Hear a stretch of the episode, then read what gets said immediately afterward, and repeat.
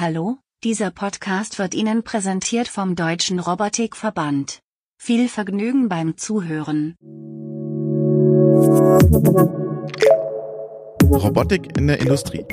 Der Podcast mit Helmut Schmidt und Robert Weber. Hallo, liebe Zuhörerinnen und Zuhörer. Willkommen zu einer neuen Folge des Robotik-Podcasts Robotik in der Industrie. Mein Name ist Robert Weber und mir virtuell wieder immer, immer noch zugeschaltet ist Helmut Schmidt. Hallo, Helmut. Hallo, wunderschönen guten Morgen aus dem schönen München.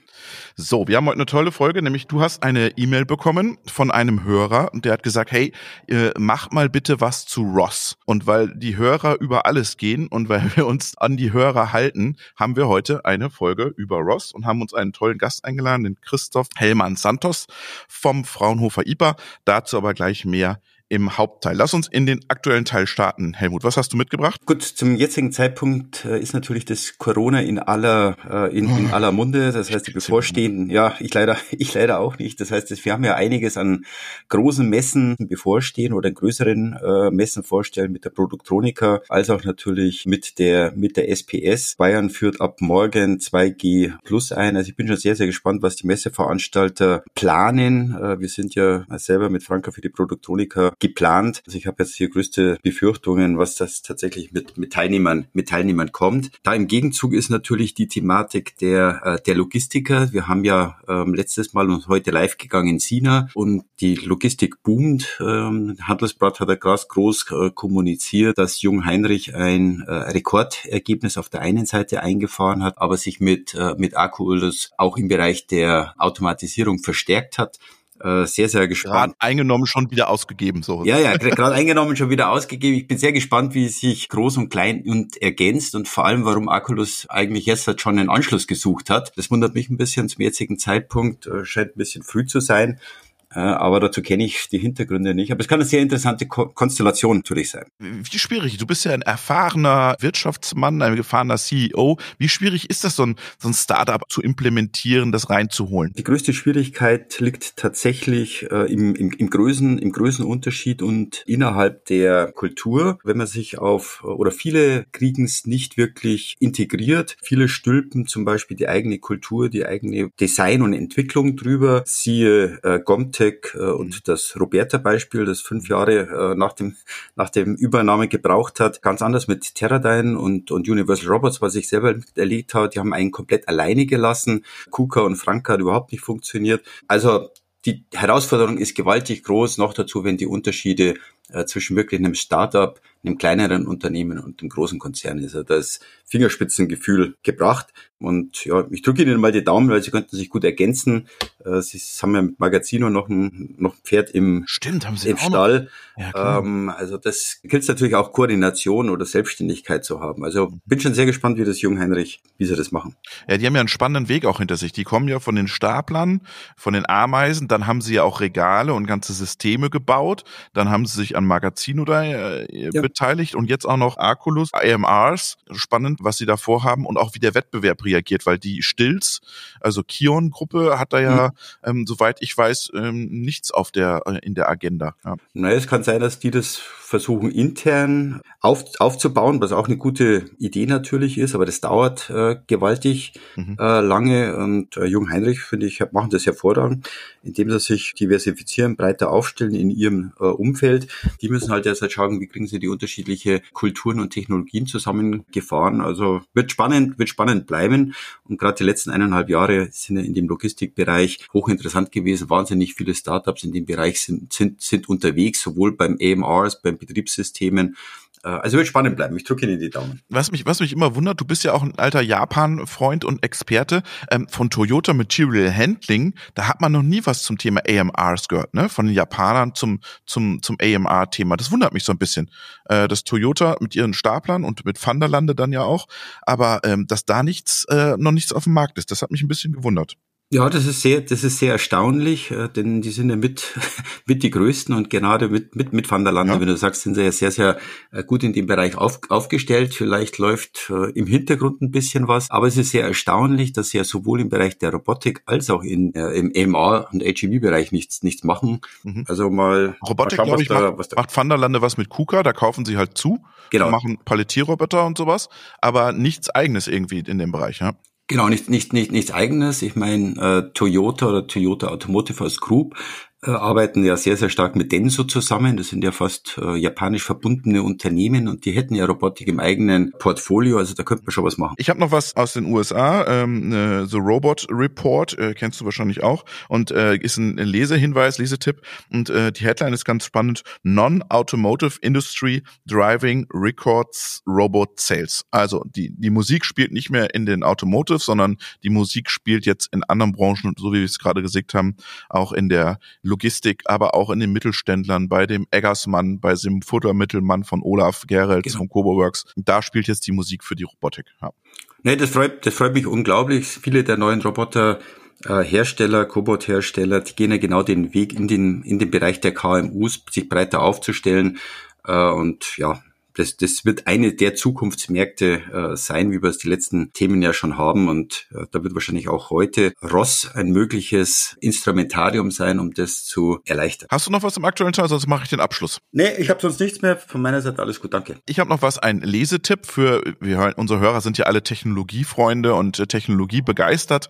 Ähm, ist jetzt nicht direkt Robotik, aber ich fand es super interessant zu lesen. Es gibt einen Artikel vom, vom MIT Technology Review und zwar Inside Inside the Machine That Saved Moore's Law. Also das ist diese ASML Trumpf Zeiss Geschichte, die im Prinzip Moore's Law gerettet hat, in Anführungsstrichen, die Rechenkapazität oder die, die Chip-Produktion nochmal optimiert hat oder das Design optimiert hat. Äh, eine coole Geschichte vom IoT Technology Review. Ist jetzt keine Robotikgeschichte, ist aber trotzdem entscheidend. Gute, schnelle Chips sind auch für die Robotik, ne? Franka, Emika und äh, alle anderen äh, Chips sind sehr begehrt, egal wo sie herkommen. Also von daher unbedingt mal reinlesen. Gut, und dann haben wir heute einen Gast, weil, wie gesagt, wir hören auf unsere Hörer. Wir wollen heute über Ross sprechen und uns jetzt in Stuttgart zugeschaltet ist der Christoph Hellmann Santos. Hallo Christoph. Ja, guten Morgen zusammen. Guten Morgen. Ähm, Morgen. Du bist vom Fraunhofer IPA und ich habe dann den Marco Huber gefragt, hey, habt ihr jemanden vom, der irgendwas sich mit Ross auskennt? Er hat gesagt, du musst den Christoph, weil der ist unser, unser Ross-Man sozusagen. Warum bist du der Ross-Man vom Fraunhofer IPA? Naja, wir am Fraunhofer IPA sind ja schon sehr lange im, im Bereich ROS tätig und ja, entwickeln damit sehr viel in der Robotik gerade.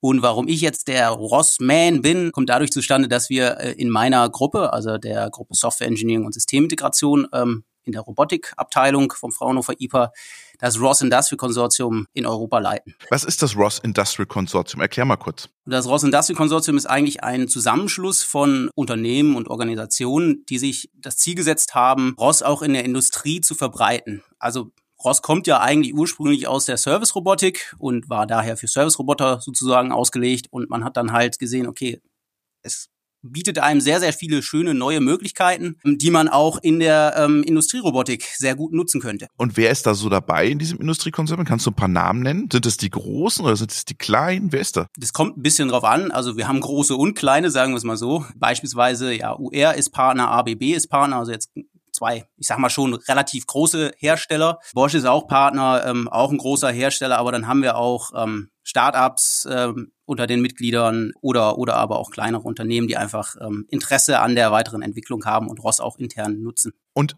was macht ihr da? Macht ihr da Kaffee trinken und trefft euch mal und sagt, schaut mal, das haben wir wieder Tolles gemacht hier mit Ross? Oder was macht dieses Konsortium?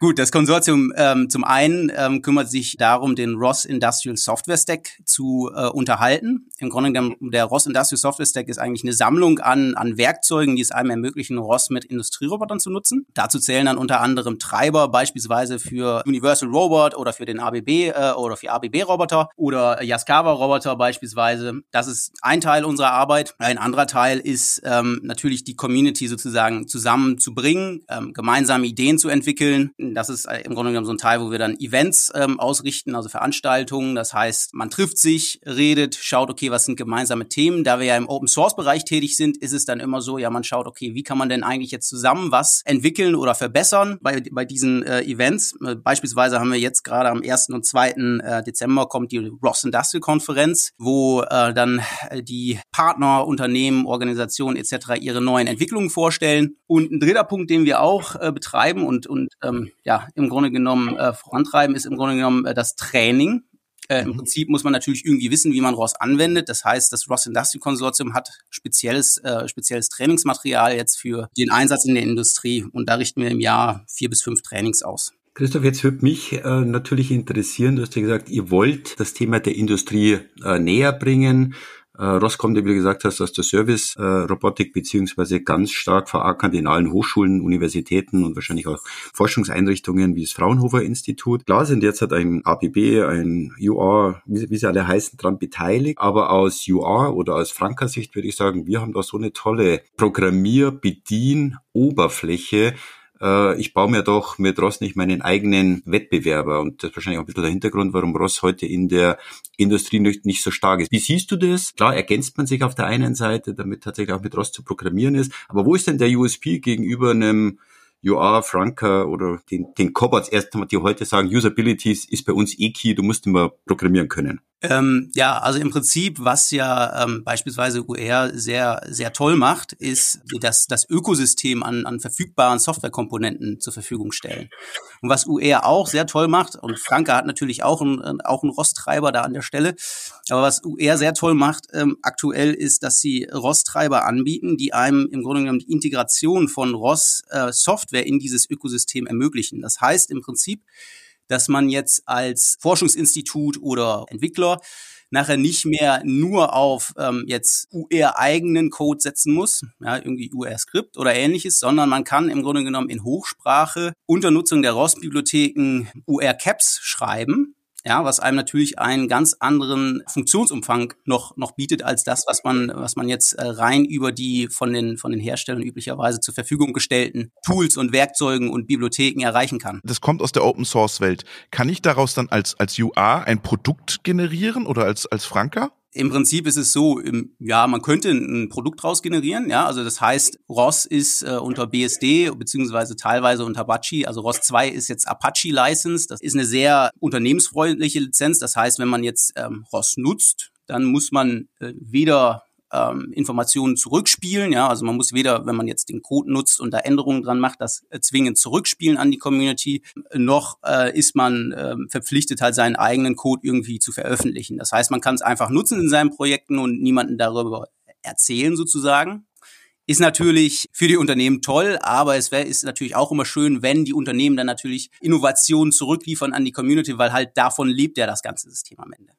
Jetzt hast du gesagt, das ist für die Unternehmen interessant. Jetzt hast du gesagt, UR und Franke als Cobot. Ist das auch für die Industrierobotik ein Thema oder sind die da raus? Ja, also ganz grundsätzlich sage ich mal so, äh, die Industrieroboter, die machen das ja schon sehr gut, was sie ja dann üblicherweise in der in der Automobilindustrie ähm, zu erledigen haben. Also wirklich äh, ja Aufgaben, die immer wieder auftauchen oder immer wieder ähm, gemacht werden müssen, ja, repetitive Dinge. Das ist jetzt gar nicht so der Fokuspunkt, mit dem man, äh, den man mit Ross irgendwie angreifen kann oder auch möchte, sondern es sind eher so Applikationen, die auf kleine Stückzahlen ähm, aus sind. Also da sind dann Beispiele wie zum Beispiel ja jetzt Schweißen für kleine Losgrößen mit sehr unterschiedlichen Bauteilen. Ja, wenn man das heute macht, dann hat man das Problem, dass man äh, im Grunde genommen jedes Mal die neuen Schweißnähte teachen muss. Und da gibt's mittlerweile halt sehr schöne Projekte im, im ROS-Ökosystem, wo man im Grunde genommen die Schweißnähte anhand von 3D-Daten erkennt und dann automatisch schweißen kann. Ja, das sind im Grunde genommen so ein bisschen die... Christoph, da wird jetzt wahrscheinlich Wandelport sagen, das brauchen wir alles nichts. Wir haben ein Tracepan,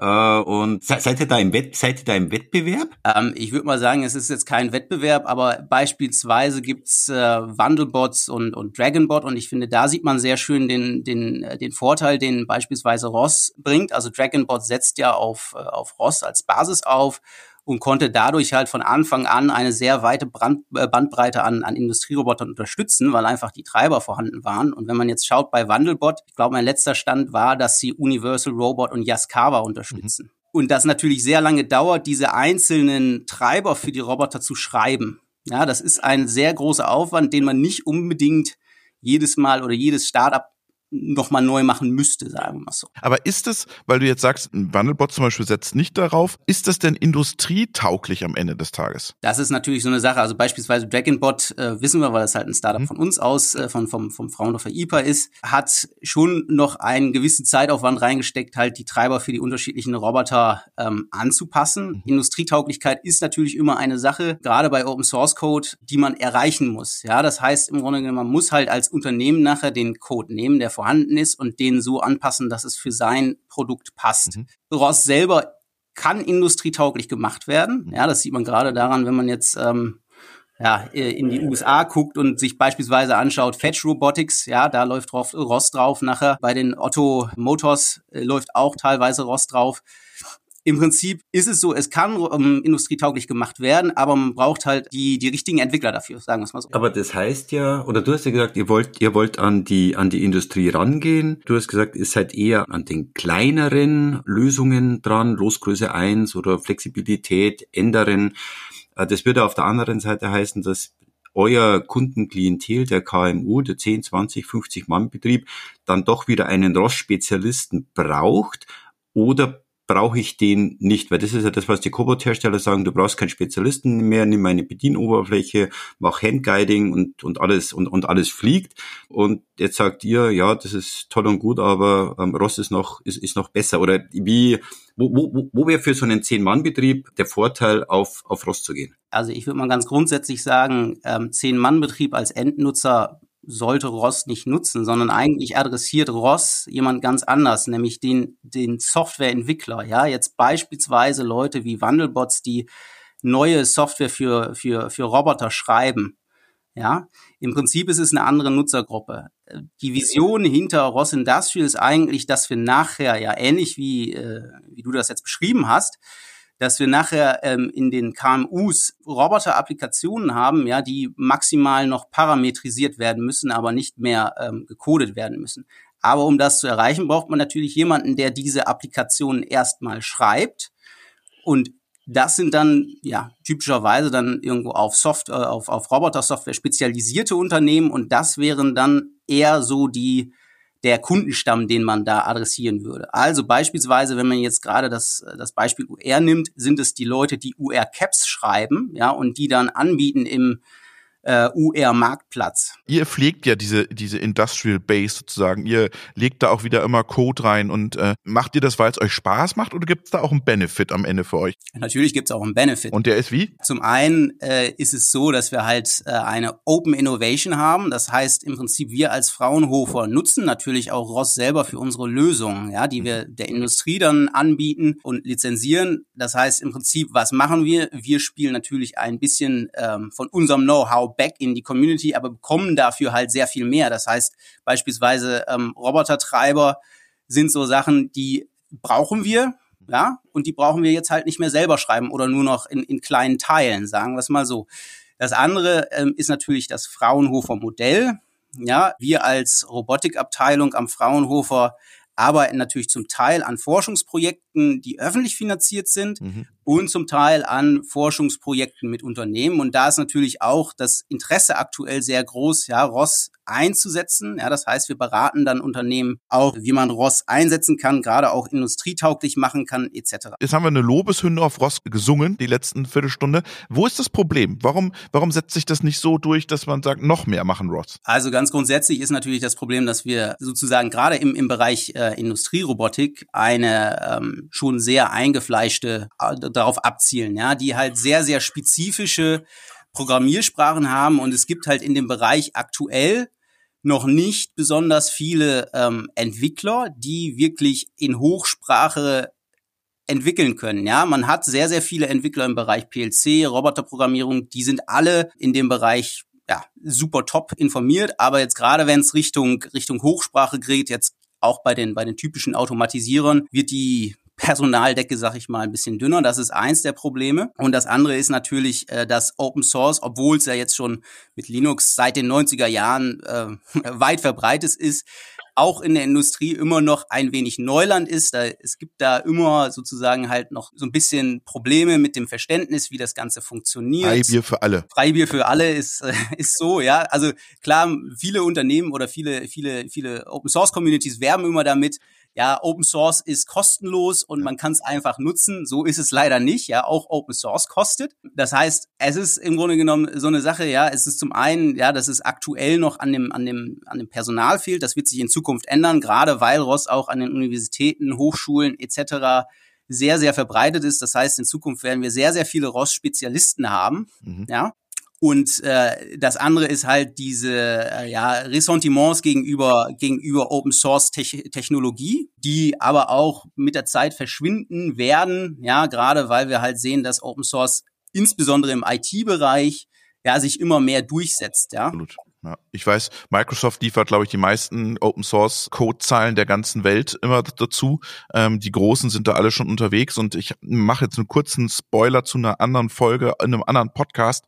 Ich habe mit dem Julian Feinauer, das ist so ein Open Source Vordenker, Verfechter, eine Folge gemacht, packe ich in die Shownotes, warum sich Open Source für die Industrie auch lohnt und warum das sinnvoll sein kann, auch als Auftraggeber. Ich habe noch eine kurze Frage. Warum sind Hochsprachen so begehrt und warum ist das besser für die Robotik als unsere klassische Programmierung, die wir kennen. Im Prinzip ist es so, ja, mit ROS programmieren wir in der Hochsprache hat dann den Vorteil, dass man einfach mehr Möglichkeiten hat, gerade wenn man jetzt über komplexe ähm, Probleme nachdenkt, ja, beispielsweise, wo man jetzt ein System hat, inklusive äh, Computer Vision, Ansteuerung von unterschiedlichen Komponenten und Ausführen von, von komplexen ähm, Bewegungen nachher, hat das den Vorteil, dass man diese Probleme da üblicherweise einfacher mit lösen kann, als das mit heutiger Technologie möglich ist, wo man dann halt wirklich einen Mix hat nachher aus unterschiedlichen Sprachen. Ja, man hat dann üblicherweise eine PLC, mhm. einen Roboter-Controller und dann noch die, die Vision-Software dazu. Äh, meistens dann in drei unterschiedlichen Sprachen und mit einer Hochsprache oder mit ROS beispielsweise könnte man das ganze Problem dann halt beispielsweise in äh, C++ äh, komplett lösen. Helmut, ist das dann ein Betriebssystem ROS oder wie verstehst du's? ROS steht ja eigentlich für Robot Operation äh, System. Ja. Es arbeiten ja viele an einem übergelagerten Betriebssystem. Äh, Google mit Intrinsic, äh, Wandelbots hat gesagt, sie wollen in das Thema einsteigen. Ich verstehe aber, dass es eher Sprache und nicht Betriebssystem ist. Und das wäre eigentlich die Frage, Christoph, an dich, äh, ob man dort die Möglichkeit sieht, das wirklich als eine über geordnete Plattform zu fahren, denn das wird meines Erachtens natürlich eins der Zukunftsthemen sein, wenn es Richtung äh, Usability geht äh, und das Thema der KMU ist und ihr dann an die Industrie ran wollt. Oder ist das tatsächlich nur eine Programmsprache? Ja, also ROS selber ist erstmal kein volles äh, Roboterbetriebssystem, obwohl der Name das äh, häufig suggeriert. Ich, ich persönlich würde es eher als Software Development Kit für Roboter Software bezeichnen.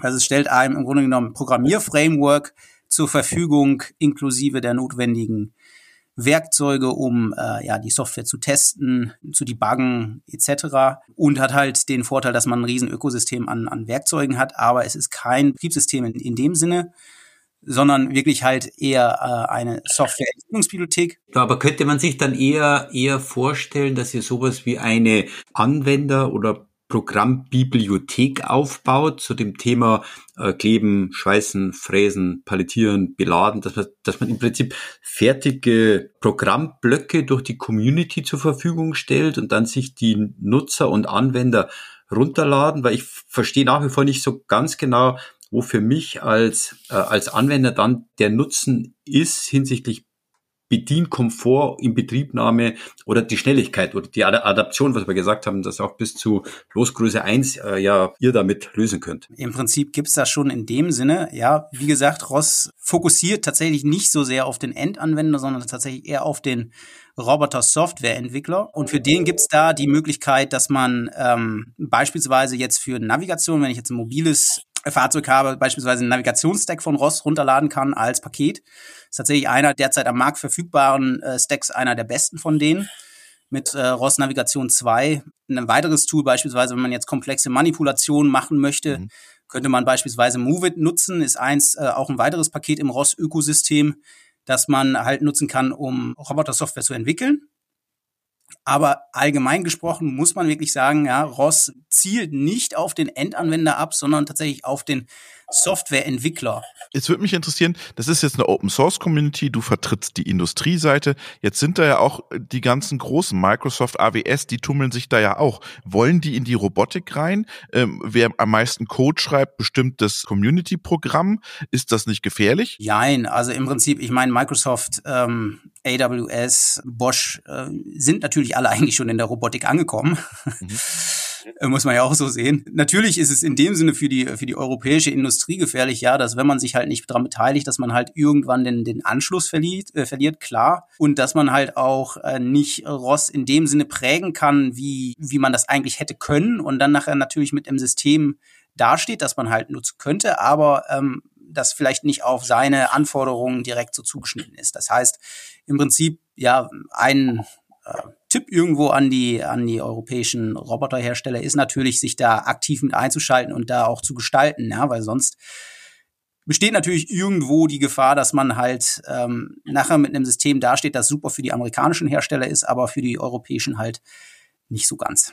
Aber Helmut, für dich jetzt nochmal aus deiner Robotikherstellerperspektive. Man unterscheidet sich ja am Ende vielleicht nicht mehr nur so durch die Hardware, sondern durch die Software, durchs Betriebssystem. Wenn du jetzt Ross nimmst, dann hast du ja gar keinen kein Unique Selling Point mehr beim Kunden. Ja, das ist, das ist ein bisschen der, äh, genau der Hintergrund der Frage. Ähm, wir haben auch oft intern äh, diskutiert, sowohl bei UA als auch bei Franke natürlich, wie weit steigen wir in das Thema, äh, in das Thema ein, wie weit unterstützen wir das, wobei der Christoph natürlich gesagt hat, okay, äh, es zielt nicht auf den N-Anwender ab und das ist natürlich das, was der Roboterhersteller sagt. Äh, ich als Roboterhersteller sage, für mich ist Usability key mhm. äh, und dann darum die Peripherie, die End-of-Arm-Tool, die Anwendungen machen, genau wie der Christoph gesagt hat, auch die, die UA Plus Plattform, dass man dann eher dann in die Komponenten, in die Komponenten geht. Mhm. Und da liegt, glaube ich, schon die Herausforderung, dass ein Roboterhersteller sagt, das ist mein Herz, das ist meine Seele, oder das ist mein USP gegenüber allen anderen. Äh, und deswegen glaube ich, tut sich Ross dort halt auch auf der, auf der Roboter-Seite für Usability noch ein bisschen, noch ein bisschen schwer. Das war auch der Hintergrund meiner Frage. Wie kommt man dort an den KMU ran? Äh, aber Christoph hat gesagt, ja, das ist nicht auf der Anwender, sondern auf der, äh, auf der Entwicklerseite. Aber ich als Roboterhersteller für die Entwicklerseite will natürlich meinen eigenen USP zur Verfügung stellen und, und dann mit der Allgemeinheit tausch halt nämlich plötzlich austauschbar und ersetzbar gegen Produkt A, B oder C. Und da liegt, glaube ich, ein bisschen der Challenge, warum Ross sich heute noch ein bisschen schwer tut. Vermute ich. Wie siehst du das, Christoph? Im Grunde genommen ist es so, aber es ist ja heute auch so. Ähm, also ich sag mal so, es ist jetzt ja schon so, dass wir mit ROS Roboter ansteuern können, ähnlich wie das Industrieroboterhersteller machen. Ja, wir können kinematische äh, unterschiedlichste kinematische Ketten lösen, inverse Kinematiken anbieten dort. Das ist tatsächlich um es mal ganz ehrlich ähm, auszudrücken, ja, das ist heutzutage einfach kein Unique Selling Point mehr. Ja, was mhm. jetzt als Unique Selling Point da ist, und da stimme ich komplett mit Helmut überein, dass wir eigentlich weitere Lösungen anbieten müssen, die halt für, ähm, für ja, KMUs einen Mehrwert bieten, indem sie halt wirklich äh, ja, No-Code-Lösungen sind am Ende eigentlich.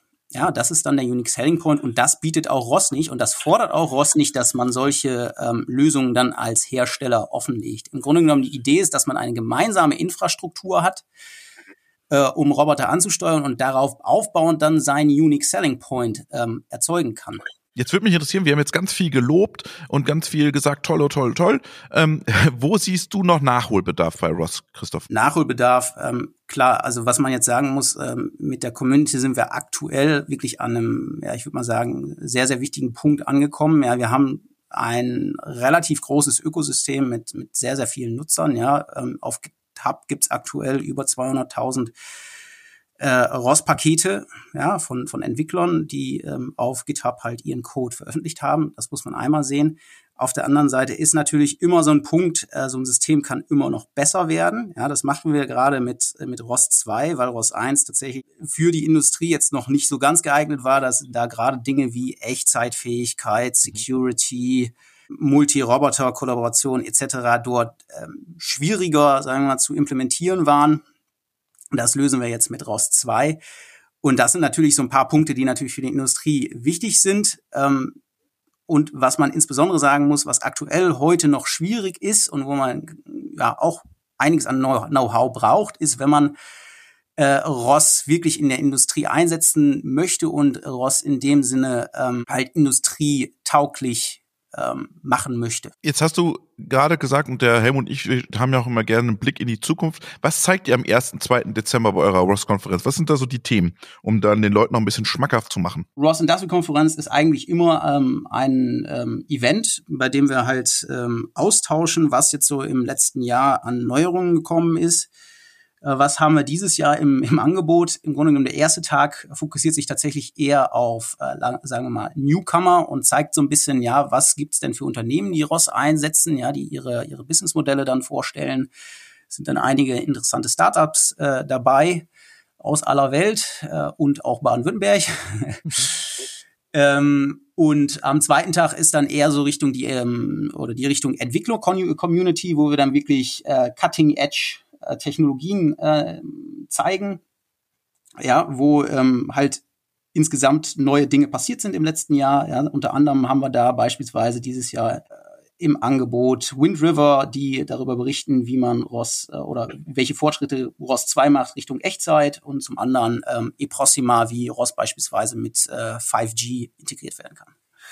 Da fällt mir jetzt, äh, Robert, noch, noch äh, ein Zeitthema ein. Wir wollten ja das Thematik China auch tiefer beleuchten.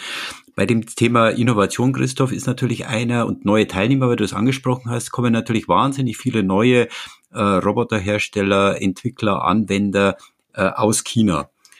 Ähm, sind die mit dem Thema Ross auch unterwegs? Sehen die womöglich sogar einen größeren äh, Nutzen? Äh, hast gesagt, KUKA und Konsorten tun sich bei uns eher schwer. Oder gibt es da Unterscheidungsmerkmale oder würdest du sagen, nee, ist eigentlich äh, egal oder die einen sind sogar stärker daran interessiert wie andere? Wie siehst, wie siehst du das gerade auf den chinesischen Markt bezogen? Ja, also auch in China ist, ist Ross sehr verbreitet und, und viel genutzt. Ähm, was wir natürlich in China beachten müssen, ist, dass äh, gerade in China es sehr, sehr schwierig ist, äh, Code zurückzuspielen, was natürlich für uns als Open Source Community ähm, schwierig macht zu tracken, sozusagen, was eigentlich in China so los ist, da wir von China halt sehr wenig ähm, zurückbekommen, sozusagen. Ja, die halten das meiste irgendwo für sich, was eigentlich aus unserer Sicht her ja nicht so schön ist. Aber ähm, wir wissen halt von, von Konferenzen etc., dass die sehr, sehr aktiv auch mit ROS arbeiten. Super, vielen, vielen Dank für deinen Einblick in die Ross-Welt und wir hoffen, wir haben unseren Hörer, der sich dieses Ross-Spezial gewünscht hat, befriedigt und er ist zufrieden mit dem, was er bekommen hat. Wenn er nochmal Fragen hat, packen wir einfach deine Kontakte in die Shownotes, Christoph, dann soll er dich nochmal anrufen und die, dich nochmal richtig löchern. Genau. Und wenn es andere Anregungen äh, aus den Zuhörerschaft gibt, einfach an uns kurzen Zweizeiler, was euch, was euch interessiert. Äh, ansonsten, Christoph, war wieder eine super spannende Thematik, äh, auch für mich interessant gewesen. Danke dir dafür. Dankeschön, Christoph. Ja, vielen Dank.